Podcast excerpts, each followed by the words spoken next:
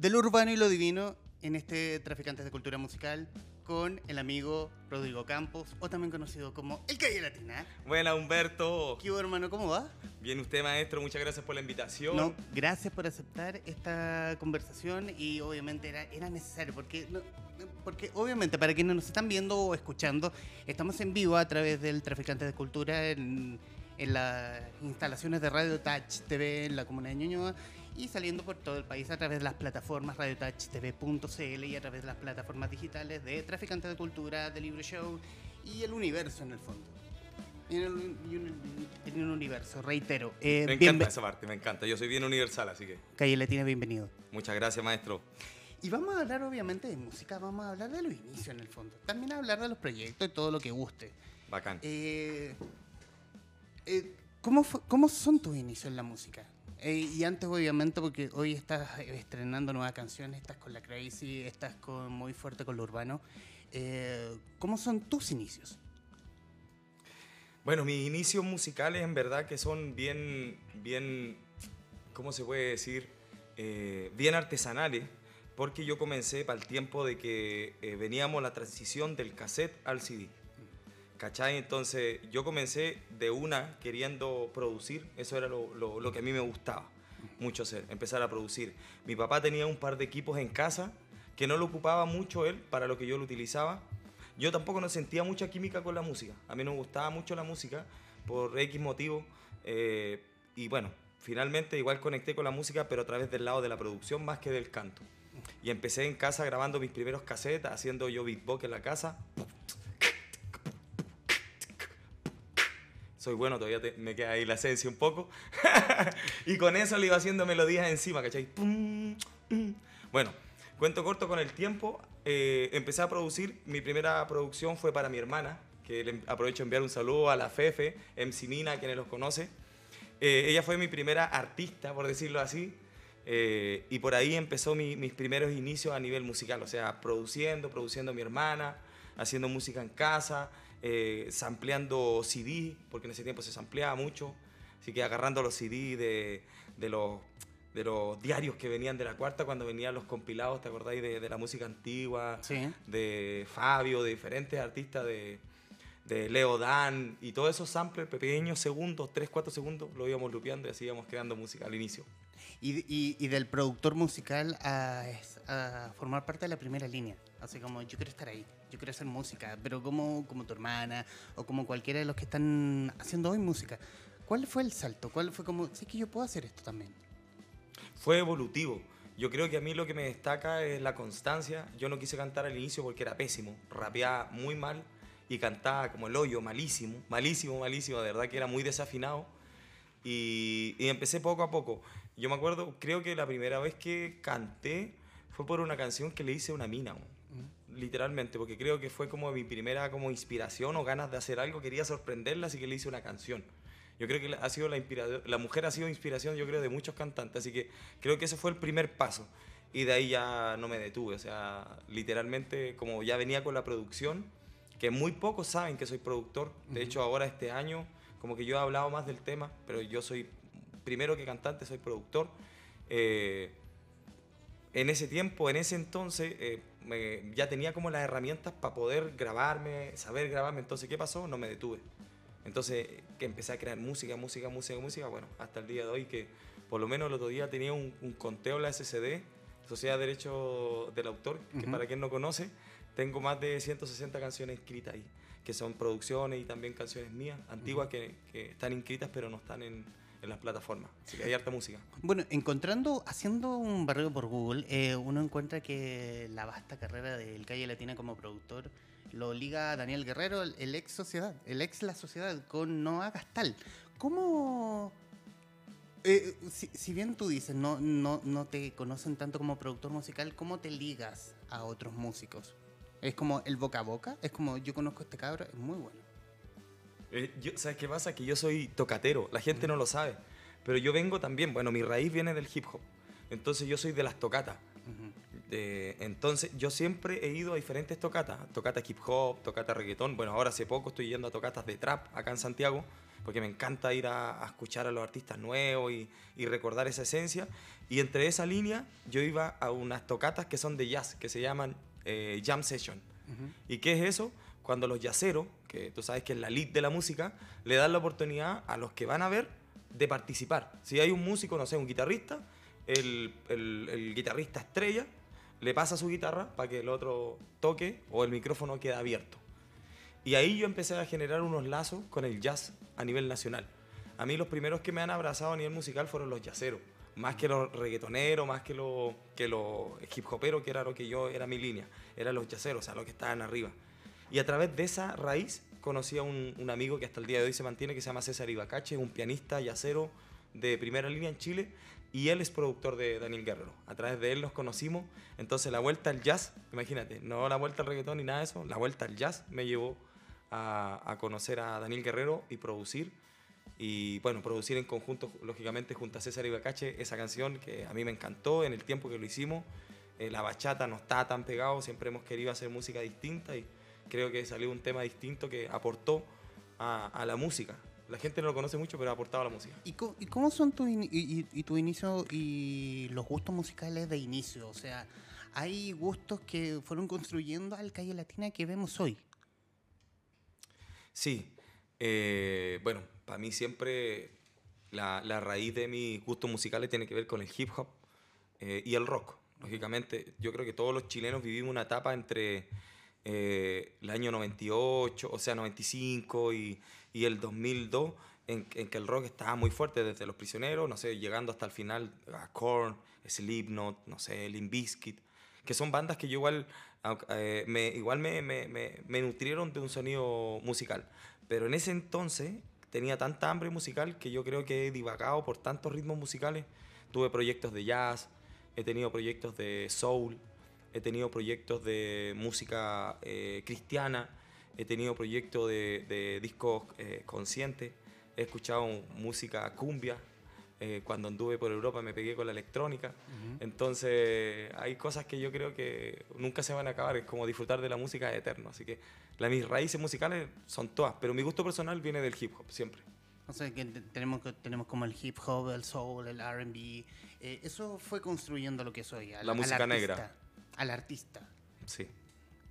Y, y saltamos directo a eh, la música urbana. Eh, la vez que nos encontramos, ya ni siquiera me acuerdo cuándo fue, pero fue hace mucho rato, cuando yo te dije que yo conocí al Calle Latina porque haciendo zapping en la señal 2 de Chilevisión, que tiraron, eh, siempre estaban dando vueltas música chilena. Y de pronto, oh, el Calle Latina, ¿qué, qué es el Calle Latina? Y es como que, wow. ¿Quién es que, este weón? ¿quién es este weón? ¿Qué, o sea, ¿quién es, quién es sí, este weón? Porque uno, uno lo ve, no lo conoce tanto y uno dice, ya, reggaetonero, puertorriqueño, suena bien. Pero de pronto, wow, es chileno. Y, y, y sale, y suena bien. Y suena como si estuvieran, como si estuviéramos hablando como los grandes exponentes de la música urbana de hoy.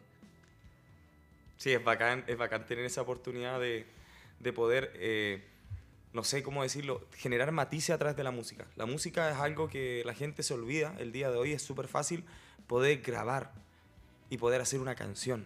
Pero es muy difícil hacer música. Uh -huh. La música es una cultura, es, un, es una, una, cosa que uno lo vive, que es como la poesía, como la escritura.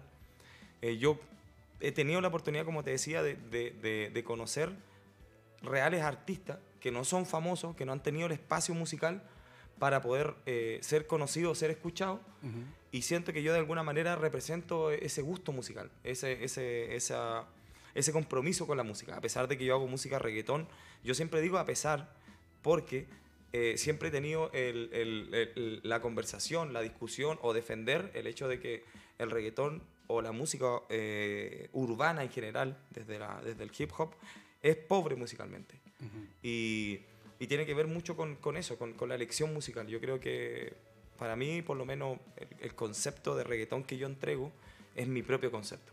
Desde siempre fue así, desde el inicio. Desde que yo conocí al primer reggaetonero puertorriqueño, eh, cuando nadie conversaba con los puertorriqueños, porque los puertorriqueños estaban en su pedestal y nosotros éramos muy fans.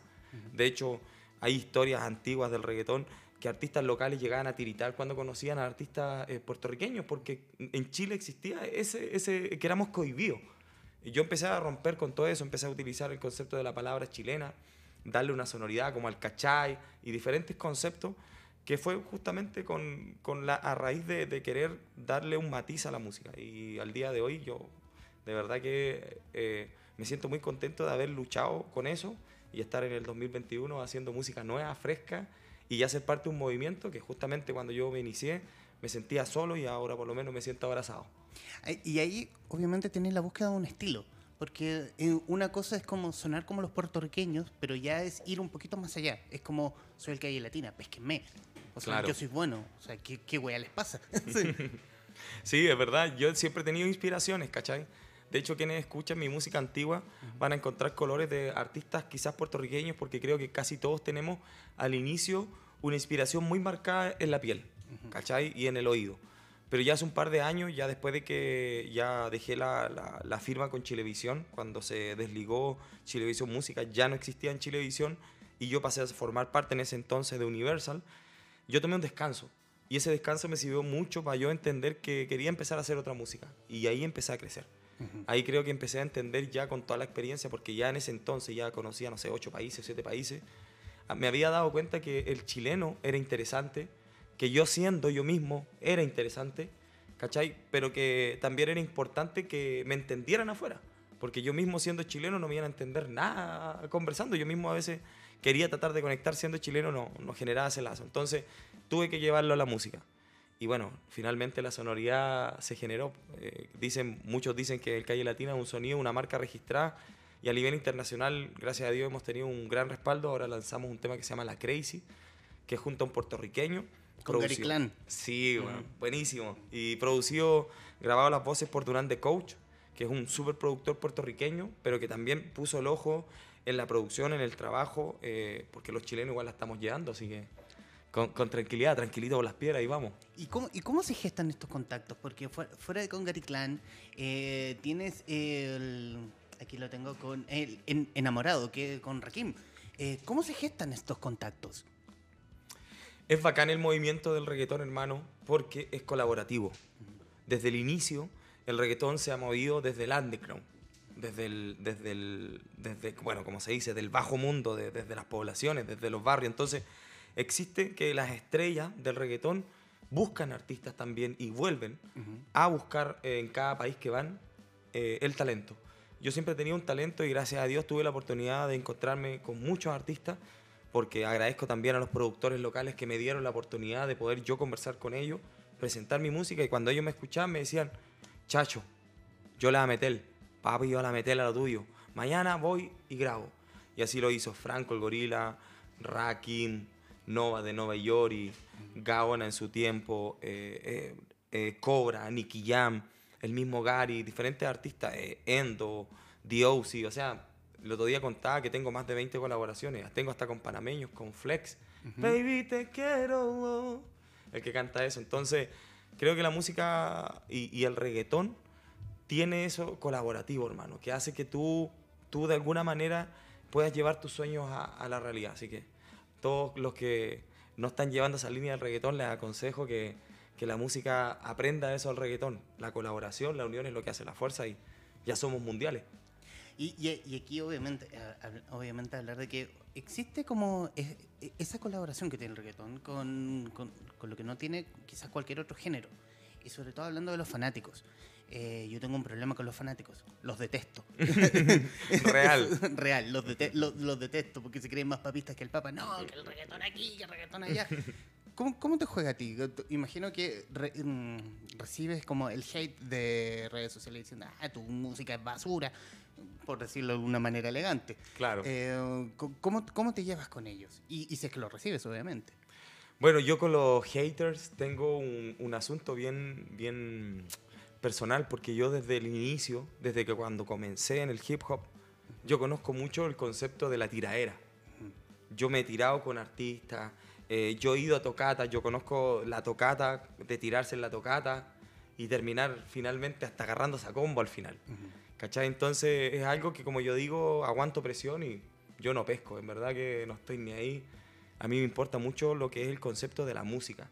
Y creo que finalmente el hater tiene un, un vacío personal ¿cachai? Como muy personal y que trata de, de, ganar eh, atención.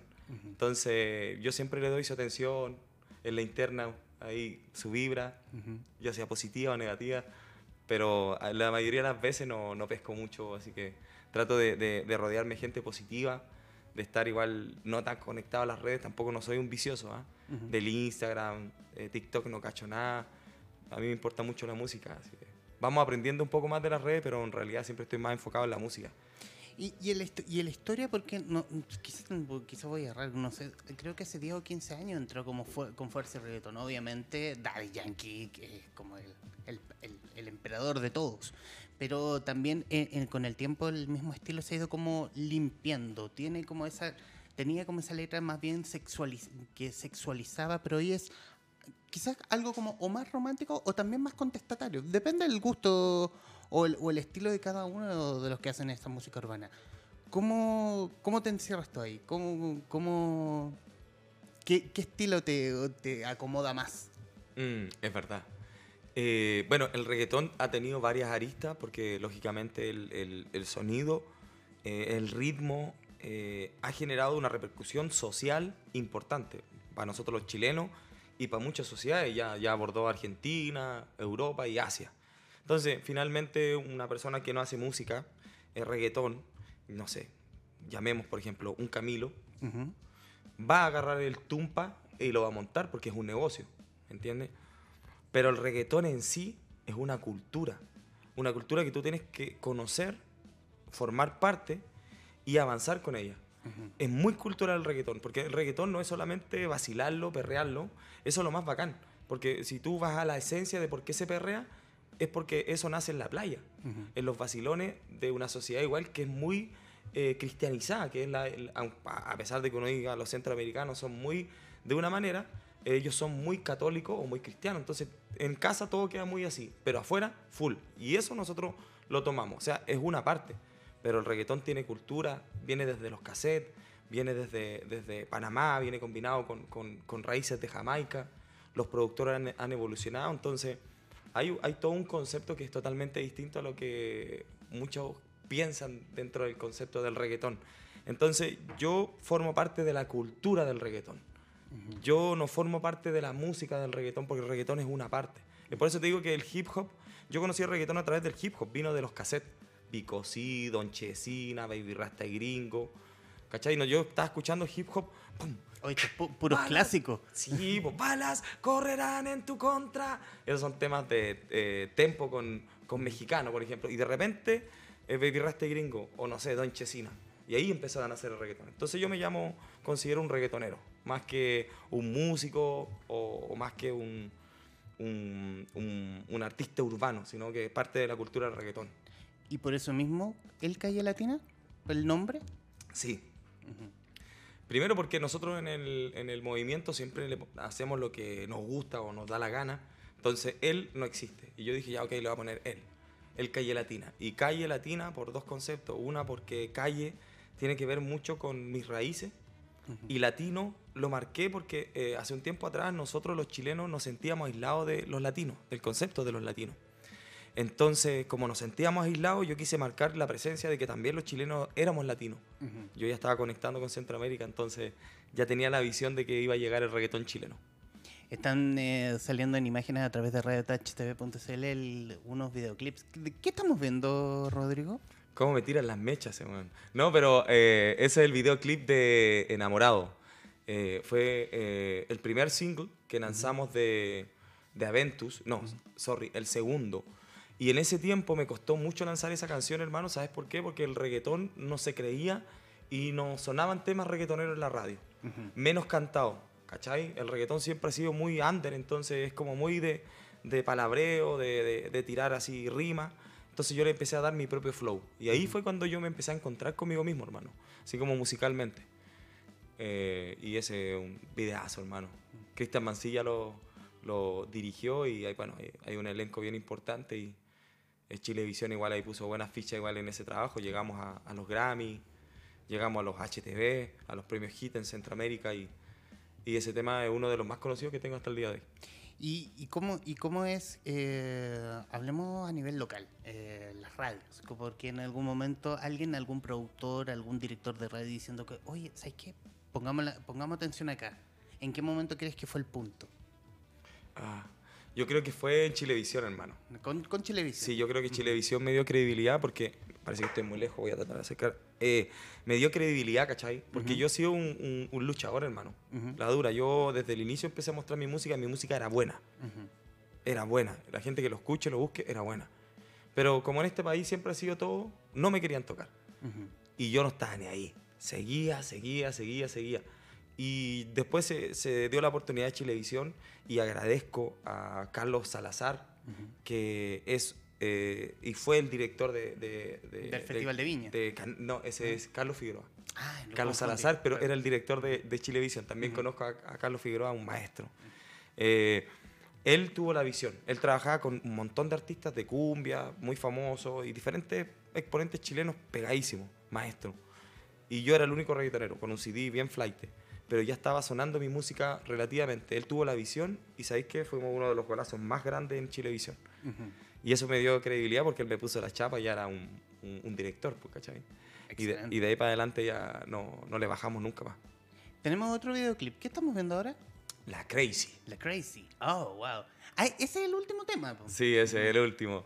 Trabajo ese Chile-Puerto Rico. Ujú. Ahí hay un trabajo grande de, de- de esfuerzo porque fue un tiempo así, un tiempo de pandemia. Hemos mantenido creando igual material, eh, contenido también a nivel internacional, porque no solamente lanzar música, sino hacer cosas interesantes y conectar a Chile con Puerto Rico a ese nivel igual es importante.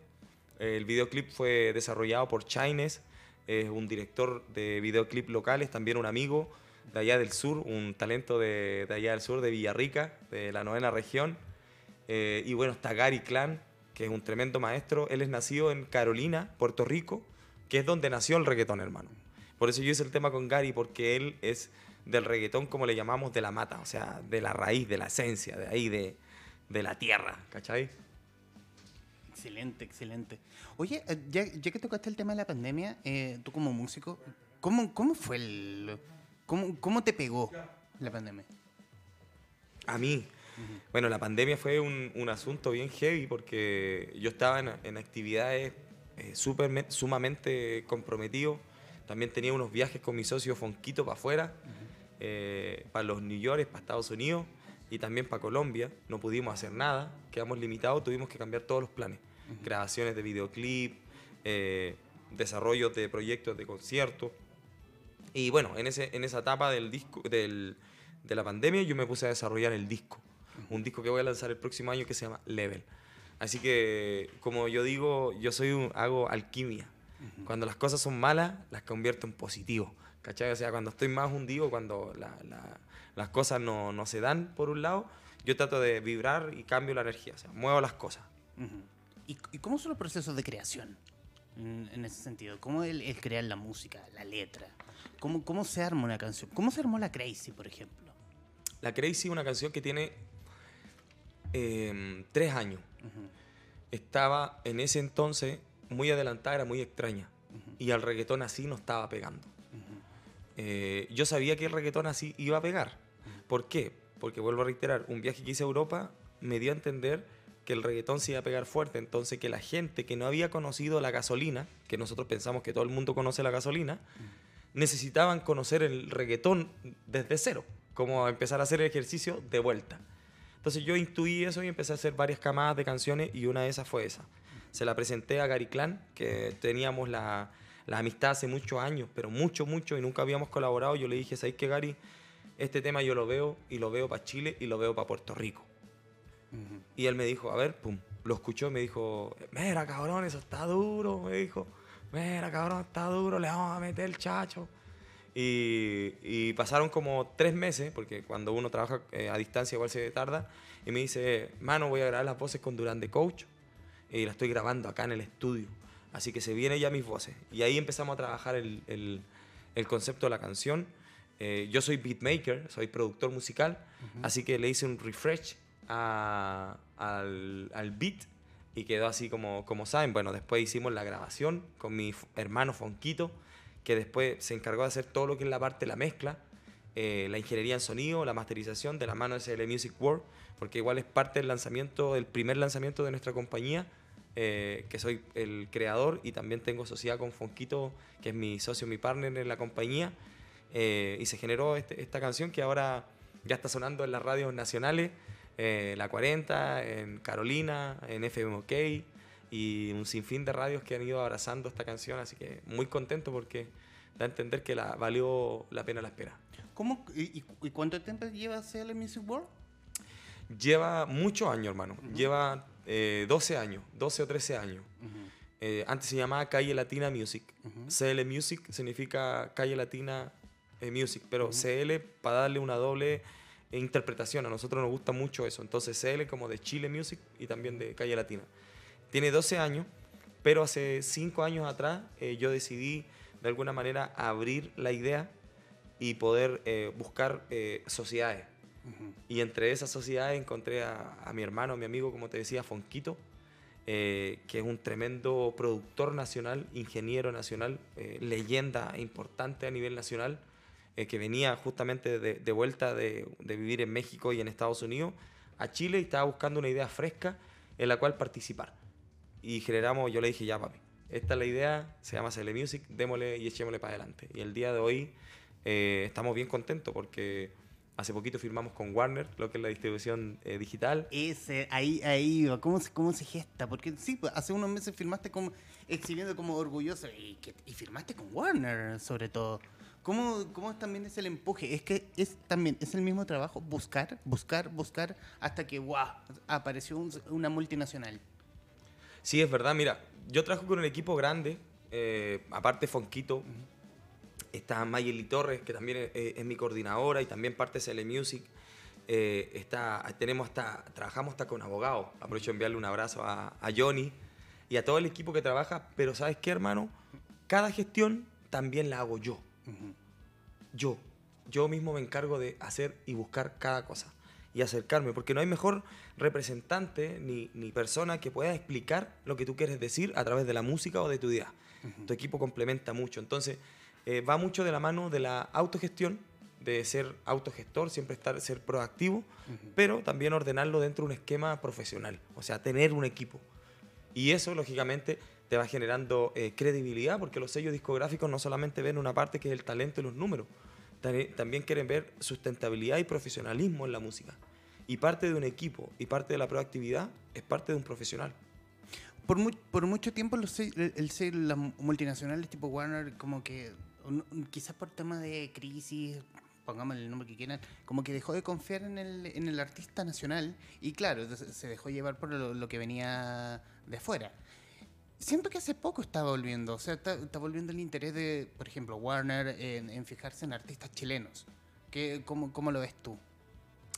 Ese efecto es literalmente gracias a artistas como eh, Paloma, Mami, Pablo Chile, eh, Harry Nach, Marcianeque, muchachos de barrio, gente que, cabros que tuvieron la idea de hacer música y que el día de hoy tienen vuelto loco las redes sociales y todo lo que es las plataformas digitales, eh, porque no se lo explica la industria cómo ellos pueden tener tantos números. Y eso generó un interés un interés no solamente en los artistas que tienen cifras, sino también en los artistas que somos sólidos. Yo, por ejemplo, mis cifras están años, luz de estar en las cifras que están ellos, pero yo tengo un fuerte, yo soy profesional y, y mi calidad musical es tremenda. Entonces, ¿qué pasa? Warner también le da la oportunidad a ese talento y otras compañías también. Y asimismo, yo también le doy talento a, a menores, ¿me entiendes? Entonces, creo que es parte de todo. Yo creo que todo lo que está sucediendo es como te decía. Yo hice una parte hace años atrás, me encargué de mantener esa cultura musical chilena activa, que sea moderna, que sea contemporánea, porque es importante mantenerse contemporáneo, no recordar canciones de hace mil años, que también es bueno, pero mantenerse contemporáneo también es importante. Y ahora los cabros, como decimos, le están metiendo bueno y están haciendo que la, que la ola se mantenga y nosotros estamos avanzando sobre esa, aparte de los complementos que nosotros hacemos. ¿Y existe y hay talento? Talento, hay talento y tan lento también. Ambas cosas eh, eh, consecutivamente, pero creo que es parte igual de, de, de- de cada artista. Yo creo que cada artista le da eh, el fuerte a lo que quiere. Si quiere la controversia, le da controversia. Si quiere talento, le da talento. Si quiere, eh, no sé, tener un, un- un flow más pop, más comercial, también le va a dar esa onda. Yo creo que cada uno es libre de hacer lo que se le antoje. ¿Y qué es lo que está escuchando el Calle Latina? ¿Qué ¿Qué es lo que habitualmente escucha cuando no está obviamente trabajando? Eh, volví al jazz, escuchando harto jazz, y a la misma vez todo lo contrario, full drill, escuchando Pop Smoke, eh, Drake, que son mis artistas favoritos, John Tag, todos los que están sonando, eh, The Baby, ¿cachai? Y diferentes artistas que están sonando ahora, ahora trending en los Estados Unidos y en toda Europa. O sea, yo me mantengo todos los años, desde la existencia de la música, escuchando lo que antes de que suene. Estoy en esa. Y Gunna, que también es muy bueno, escúchelo. Es un negro que hace trap. Estoy como en, la onda del, drill, el trap, y paso al otro tema, bipolar, jazz. ¿Y, y, cuál es hoy la meta? ¿Cuál es la meta del Calle Latina hoy? Ya con el estreno de La Crazy, con estos contactos con Gary Clan, con Franco el Gorila, con Rakim. Eh, ¿Dónde hay techo o no hay techo? No, no hay techo ya. Ahora nos vamos, eh, la meta, porque eh, está bien dicho, hermano, una meta. O sea, vas a, trazando el camino hasta llegar al punto de meta. Internacionalizar mi carrera, ser mundiales, ser un artista mundial chileno, lo necesitamos, así como lo es Sánchez, como lo es Vidal, y como hay diferentes poetas que lo han hecho, Pablo Neruda, Gabriela Mistal, trascender eh, en la historia de, mi arte, que es la música, y segundo, comprarle la peluquería a mi mamita, que todavía, yo sé que todavía lo quiere, la quiere tener y tengo un compromiso ahí, yo me comprometí a comprarle esa peluquería a mi vieja, así que esos son los dos sueños a cumplir, ser mundial y comprarle la peluquería a la vieja. Para Calbuco se va la peluquería. Buena, excelente. Álvaro, te mandé el Instagram para revisar eh, las redes sociales del Calle Latina y CL Music World. Em, ¿Qué podemos encontrar en las redes sociales del Calle Latina? Eh, nada. Ah, no. bueno, sería todo. Buenas tardes, gracias. y cada vez menos. No, no, no. No, si vamos a empezar. Eh, la verdad que. Mira, tengo súper activas las redes sociales, siempre estoy muy metido en lo que es el, el historial porque me gusta como mostrar pocos. Trato de que la gente eh, disfrute mucho la música. Pero a la misma vez se vienen eh, varios proyectos que vienen de la mano justamente de lo natural. Viene un, mini docu que se llama Nací para ganar, que lo vamos a empezar a, lanzar en mi canal de YouTube, que está como slash Calle Latina Music, y mi Instagram, Twitter y todas las plataformas, arroba el Calle Latina ahí vamos a estar eh, súper cerca de la está, gente. Está saliendo en pantalla el Instagram del Calle Latina. Oye, cualquier flow. Mucho estilo. Yo le digo a la gente que, que, soy, que soy un poco disperso, pero ¿sabes por qué? Porque yo me encargo de hacer una muy buena producción para mi gente. La respeto mucho. Me gusta que ellos vean que el trabajo que se hace es serio, es comprometido. Hay un trabajo ahí en equipo y a la misma vez todo de calidad siempre. Todo muy de calidad, que se, que se sientan orgullosos de que el talento chileno que nace acá, que se hace todo el producto desde acá, eh, lo sientan como que eh, viene de afuera. No, ya no es necesario decir, oye, me fui, a, me fui a Estados Unidos y mezclé no sé qué, me saqué la foto y volví. No, ahora se hace todo desde la casa de Chile. Eh, están viendo la imagen del, del acuerdo con Cele Music World y Warner. Yes. Y, y en ese sentido, el, el, proyecto, una cosa es el Calle Latina y otro es el sello. ¿Qué, ¿Cómo se proyecta el sello? ¿De la misma forma que el artista? Sí, son paralelos, porque como digo yo, yo soy eh, el triturador, el, mercenario, el primero que va para adelante y abre el camino. Y para todos los pequeños es lo que viene. Y a la misma vez es una empresa familiar que yo quiero desarrollar con mi, con mi socio Fonquito. O sea, tiene que ver mucho con, con desarrollar esto a, a, un tiempo y una larga distancia. O sea, idealmente morirnos haciendo esto, apoyando talento, descubriendo nuevos talentos la música es evolutiva, la música no, no aburre, no cambia. Yo ayer eh, tuve el privilegio de hablar con don Leo García, director eh, general por muchos años de la Teletón, creador de Reggaeton Boy, Maquisa, eh, Los Tres, Los Bunker y un, América, un montón de gente. Y el hombre tiene su edad y sigue hablando con pasión. Y ayer hablábamos de un dembow. Me decía, ¿sabes qué? Calle, que era un dembow. Tum, patum, patum, patum. Y yo decía, ¿Cómo él cacha de dembow? Entonces, ¿qué quiere decir? Es infinito. O sea, el hambre, uno, mira, el cuerpo se desgasta, pero el espíritu se mantiene. O sea, un histórico como Leo García que tiene que estar al día. Full, así estamos siempre. Igual que el sello, CL Music. Eh, bueno, y en los minutos finales, obviamente, Rodrigo, agradecerte, eh, agradecerle al Calle Latina Music World que haya aceptado la invitación a conversar con los traficantes de cultura. Y obviamente, estos minutos finales son tuyos. Diga lo que gusta, hermano. Gracias, maestro. Familia. Esa. Familia querida, muchas gracias siempre por estar conmigo. Se viene un montón de sorpresas para ustedes, así que activo las redes sociales, activo, activo a Radio Touch, que está aquí con el Calle Latina, gozando, disfrutando, porque Chile la está llevando. ¿Cachai? Excelente. Y bueno, obviamente decir que Traficante de Cultura eh, somos un medio pequeño, pero cualquier cosa que necesite, hermano, estamos dispuestos. Gracias, hermano. Ningún medio es pequeño. Todos los corazones son grandes, así que démosle nomás para adelante. Somos un medio pequeño, con mucho esfuerzo y gran corazón. Oye, eh, y felicitaciones. De verdad que la producción, la atención, mucha calidad. Así que, mi gente, disfruten y apoyen que aquí hay trabajo de verdad. No, grande. Lo, lo- quienes, quienes trabajan en Radio Touch hacen que, hacen que nos veamos y nos escuchemos bien. Sí, durísimo. Me encanta. Aquí grabo una canción de una. Nací para ganar, nací para ganar, nada va a cambiar, siempre sigo igual, nada es igual, el dinero va creciendo y la cuenta va subiendo, pero con lo mío humilde igual. Esa es. Yo me, y, y yo, y yo cerraría acá. Yo dejaría acá. en Calle Latina, en Traficante de Cultura. Hermano, gracias. Bendiciones. A, usted- a quienes nos están viendo y escuchando, gracias. Nos veremos en cualquier momento. Adiós.